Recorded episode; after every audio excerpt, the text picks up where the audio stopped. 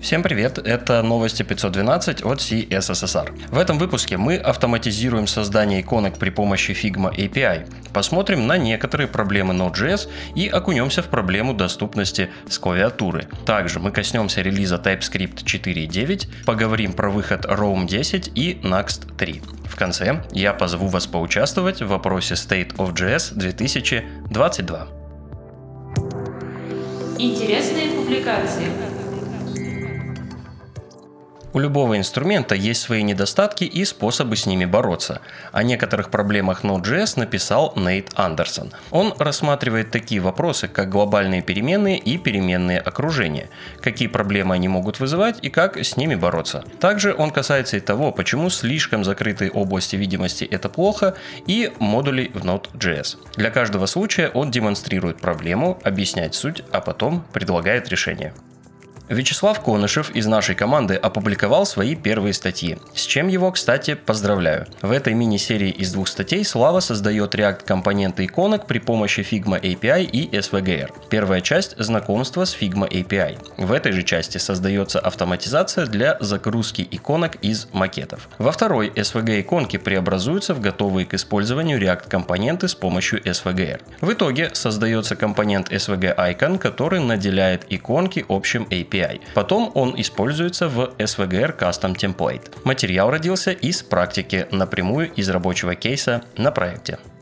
Вид продолжает набирать популярность, и все больше людей используют его на своих проектах. Начать с ним работать – это половина дела, а вот писать для него плагины – уже история поинтереснее. Следующий материал как раз гайд по созданию простеньких плагинов. В статье вы найдете примеры создания трех разных плагинов и пример публикации.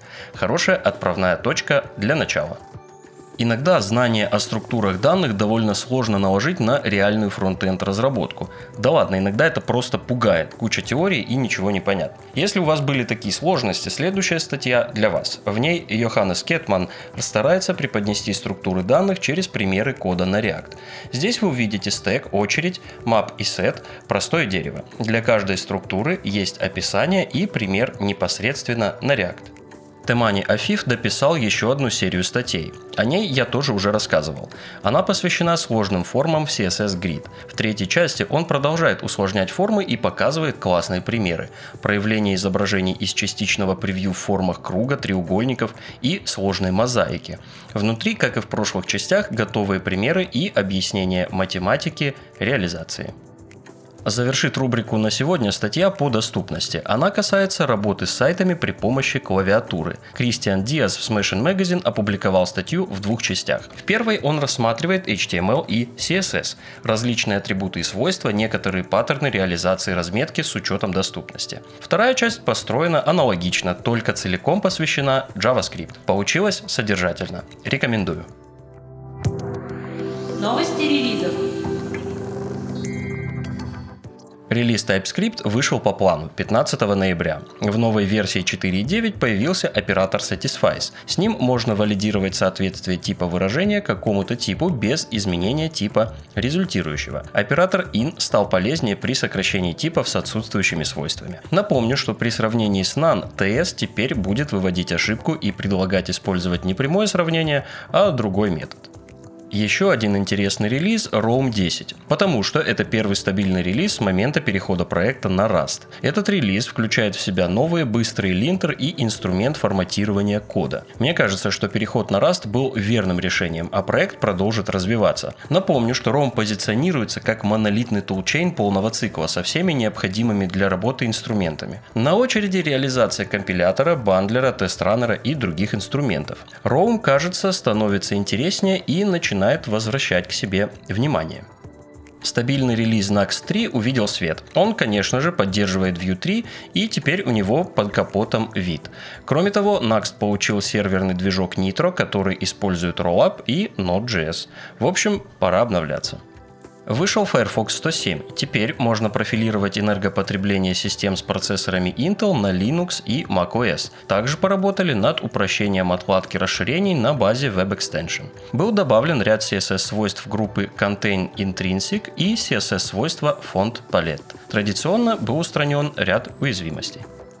Angular достиг отметки 15 мажорной версии. Есть несовместимости. Изменились минимально поддерживаемые версии Node.js. Больше не поддерживается TS старше версии 4.8. Некоторые конструкции внедрения зависимостей могут показывать новые ошибки, а имена кейфреймов теперь будут иметь префикс имени в скопе. Больше подробностей в Release Notes.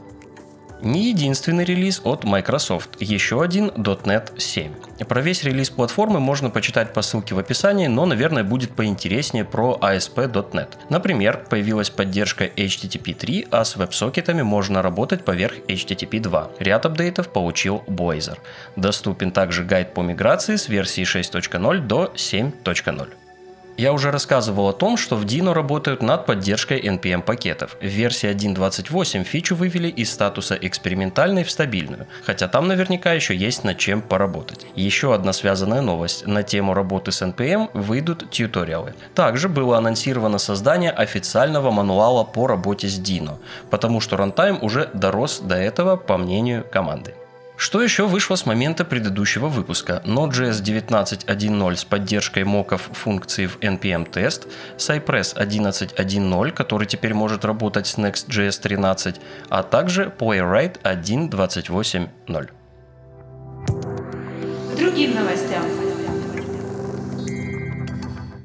Вслед за State of CSS стартовал State of JS 2022. Все как обычно, опрос можно заполнить анонимно или зарегистрировавшись, поучаствовать в фидбэке для всего интернета и компаний-разработчиков браузеров. Результаты мы тоже будем освещать. По ссылке в описании сам опрос. Если не лениво поучаствовать, обязательно приходите заполнить. У вас есть реальная возможность внести свой небольшой вклад в развитие веба. Если опрос только начался, то конференция GitHub Universe 2022 уже завершилась. На ней, конечно же, говорили о GitHub Copilot. Был запущен ограниченный доступ для бизнеса. Сама компания заявляет, что Copilot может увеличить продуктивность разработчиков более чем на 50%. Как оно будет на самом деле, посмотрим, но доступ Copilot for Business, конечно же, будет платным. Помним о том, что начинается судебная тяжба по Copilot. Что еще? Планируется переработать поиск и навигацию по коду прямо на GitHub, увеличить количество часов работы Code Spaces для индивидуальных разработчиков. Еще одно направление развития GitHub Projects. Появятся новые фичи, такие как родмапы, списки задач и другие продвинутые способы управления тасками. Назовите меня параноиком, но пользователи пытаются еще плотнее поставить в зависимость от сервисов GitHub, что в принципе логично. Многие фичи пока находятся в закрытых или открытых бетах. Посмотрим, во что они вырастут. JetBrains порадовала всех анонсом новой IDE, на этот раз для QA-разработчиков. Звучит очень неплохо. Мультиязычность, поддержка инструментов и фреймворков для QA, нативная интеграция с ними. IDE пока находится в статусе публичного превью, так что ее можно смело брать, пробовать и оставлять фидбэк. По ценам пока непонятно. Посоветуйте вашим QA-инженерам, возможно она поможет им в работе уже сейчас. Все ссылки на новости вы найдете в описании выпуска. До встречи в следующем эпизоде.